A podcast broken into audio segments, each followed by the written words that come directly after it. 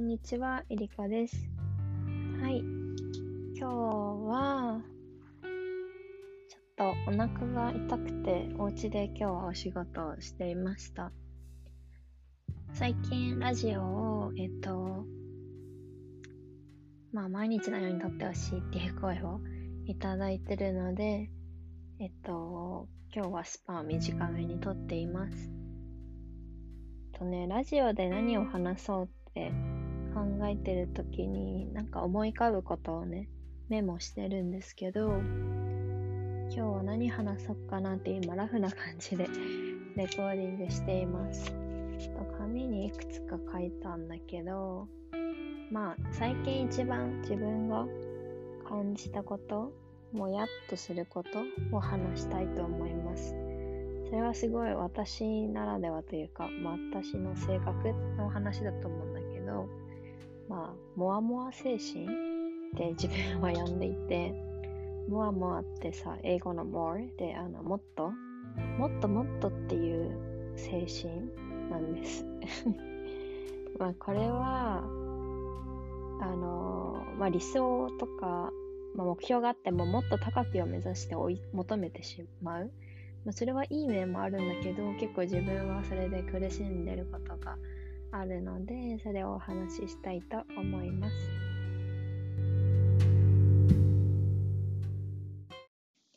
はい、ということで、モワモワ精神。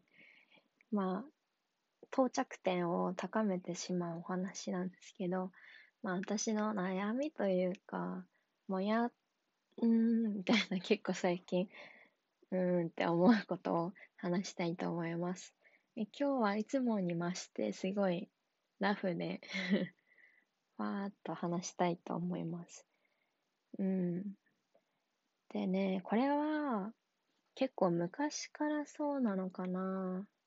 でも仕事をしてから特に今年すごく感じます。うん、まあ留学の時もそうだったんだけど、だから昔からか。その私は目的、目標例えばこれを達成するっていう目標があるじゃないですか。な何がわかりやすいかな？うん、OK。じゃあ例えば自己紹介をスペイン語で話す、話せるようになるっていう目標があったとするじゃないですか。で、まあ、言えたとしますよね。私はエリカです、みたいな。いや、そんな、そんなちっちゃい目標そんなちっちゃいって言っちゃダメだね。そういう目標とかじゃないんだけど、まあ、そういう時に、例えばスペイン語で自分自分の自己紹介ができて、あ、達成したって、なんか思わないんですよ、私は。目標があっても。なんか、すごい高きを目指してしまうのね、モアモアって。もっともっとって。例えばそれだったらさ、あの、発音？スペイン語のネイティブみたいに発音できてんのかなみたいな。なって、いや、できて、周りから褒められても、なんか、例えばスペイン人に聞きに行って、あの、本物の、本当にネイティブの、えっと、発音を学ぶ。で、それで、これ例え話だけど、そうね。それで、うん。それで、まあね、で、うまくできたとしても、まだどっか足りてないんだろうなっって思うんだよね。でも、だからなんか達成っていう達成が、多分ね、みんみんなのっていうか友達に言われたのは、エリカの、エリカはまあ厳しいとも言われるんだけど、自分に。例えば、他の人がこれを達成できましたってなったところは、私で言うと、それ達成じゃなくて、なんか、まだシークエンス、なんか、探す他になんかできないかなって、もわもわって、もっともっとって探す。で、そう、最近ね、すごい仲いい友達がそれを言ってくれて、なんかそれはすごく、なんか、だからこそエリカの成長度合いって人の場合早いし、すごいそれはいいことだよって言ってくれて、でも一方で多分苦しいところはあると思うって言ってて、で、そうなの。これがね、私を苦しめてる、苦しめてるって言うとあれなんだけど、成長はすごくするんだけどね。うん。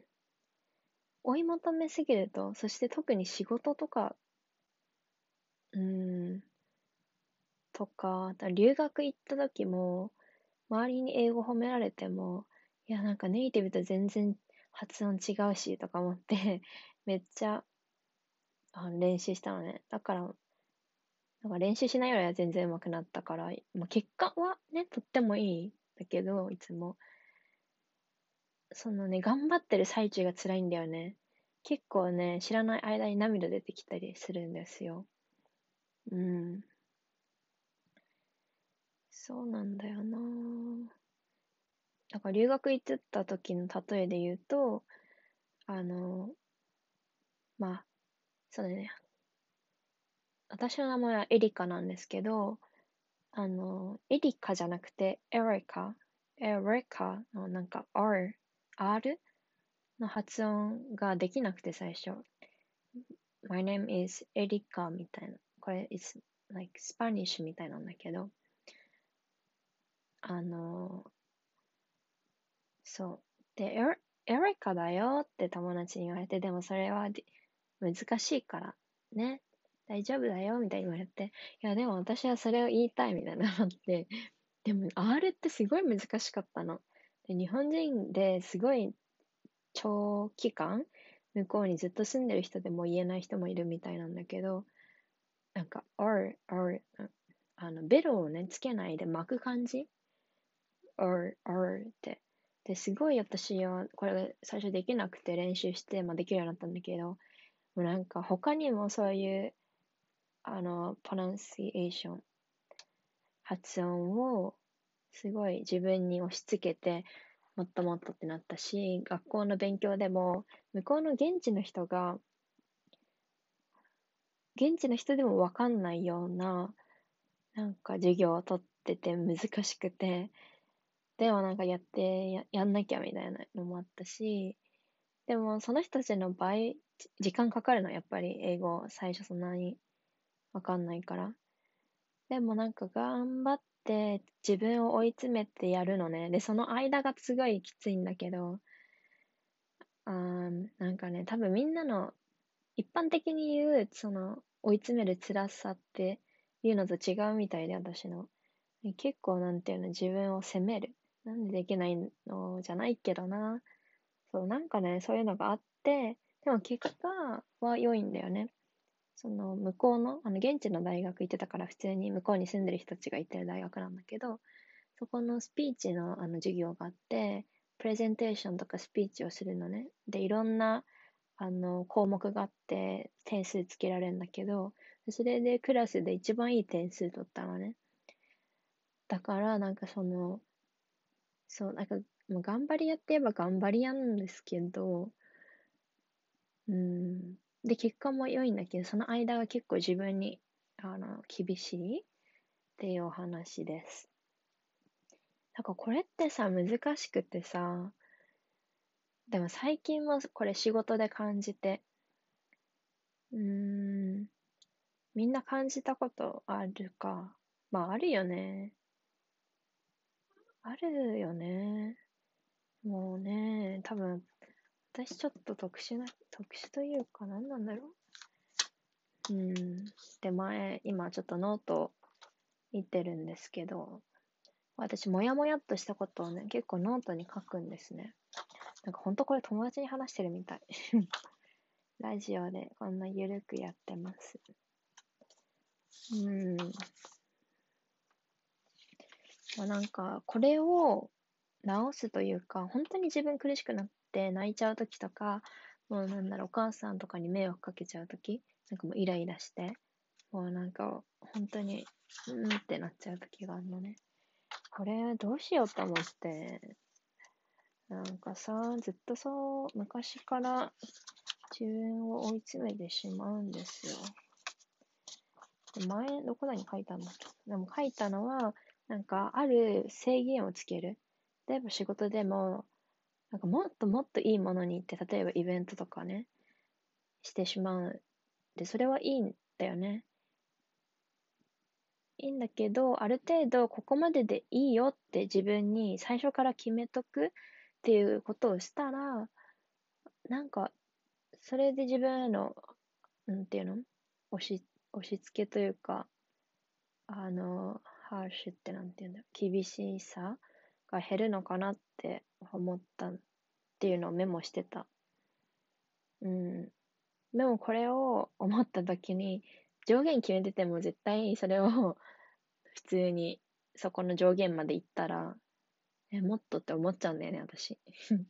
でもまあ、つけとくことで、つけとくことで、うん、ちょっと休まるのかな。っていう、すごいふわんとした、もやもやみたいなのがあるんですけど、まあ、結果としてはいいんだよね。あの、まあ、成し遂げられるられるし、自分の力にもなるし、実績にもなるし、周りからも喜んでもらえたり、素敵な言葉をいただくことがあるので、ああ、そうだね。これってさ、心に余裕を持つことなんだな。うん、そうそう。最近これも思っていて、すごい私は自分に詰めると余裕がなくなってしまう。それはもちろんそうだよね。あの、いや余裕ある人って本当に素敵だなって思うんだけど、やっぱりそれは経験を積んだ上の方々が多くて、まあ人によるけどさ、なんか本当に私は一つの会社で、あの、尊敬できる人がいて、男性なんだけど、まあ、30後半で、すごいなんだろう。まあ、彼が負っている責任も、量もすごいんだけど、下を見れる、えっと、余裕というか、ところもあるし、人に物を教えるときに、相手の立場になって分かりやすいし、うん、っていうのがあるしな。そう、だから心に余裕持ってるんだよ、その人は。どこかでなんか、懐があるっていうか。だからそれをね、私も身につけなきゃと心の余裕持たなきゃと思う。いや、本当にな、余裕って大事だね。大事だね、とか言って、どっかの、あれ、そう、エリカなんか、鉛が入るときがあるんですよね。話してて、なんか、どこの人ですか？みたいな感じ。そう、それは良きとして、心の癒し、余裕、みんなは何で作りますか？私は結構最近はオイル、ボディオイルとか、なんか海外からのをね、買ったり、あとはなんかすごい、わお、なんかマンションのアナウンスが始まっちゃった。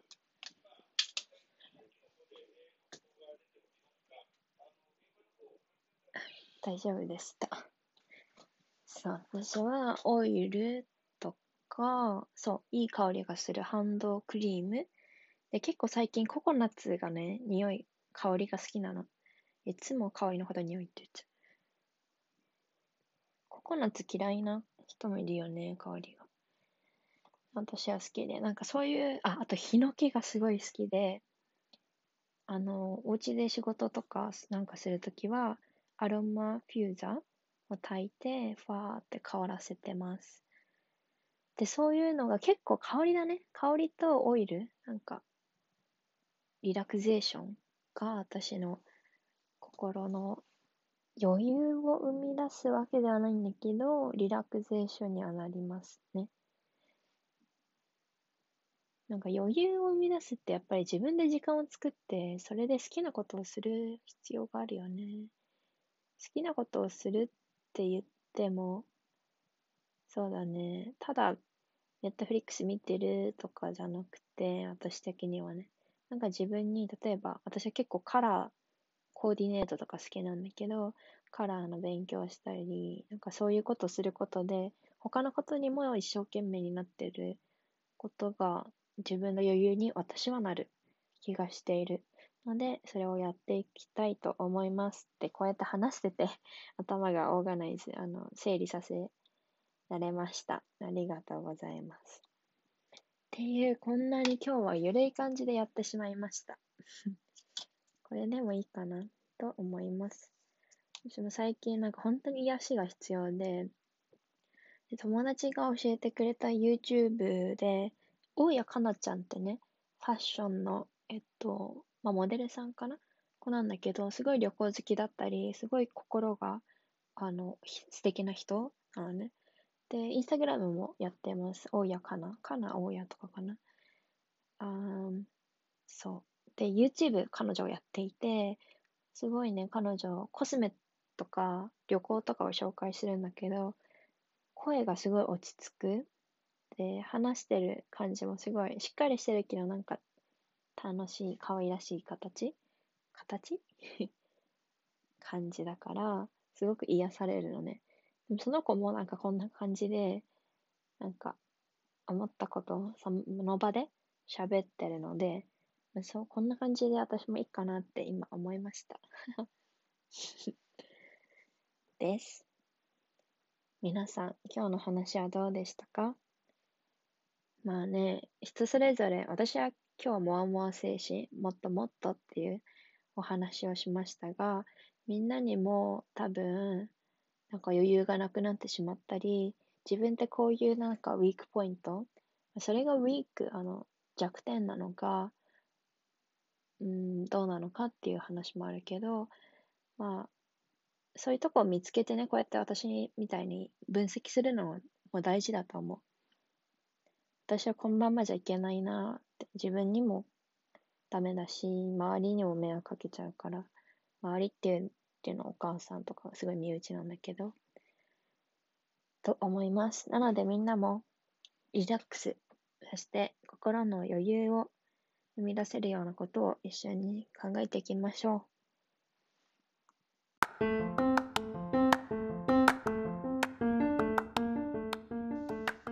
ありがとうございました。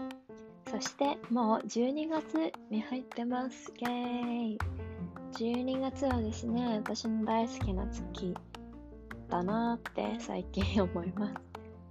うん、まあ、今月はなんかね、すごい素敵な2つのイベントがあって、それも今度お知らせちゃんとします。で、私の誕生日も12月19日で、12月、その後にクリスマスで、えっと、大晦日。ですごいスペシャルなタイムが多いです。やっぱり私の誕生日もそうだし、クリスマス、大晦日もなんか大切な人と過ごす時間じゃないですか。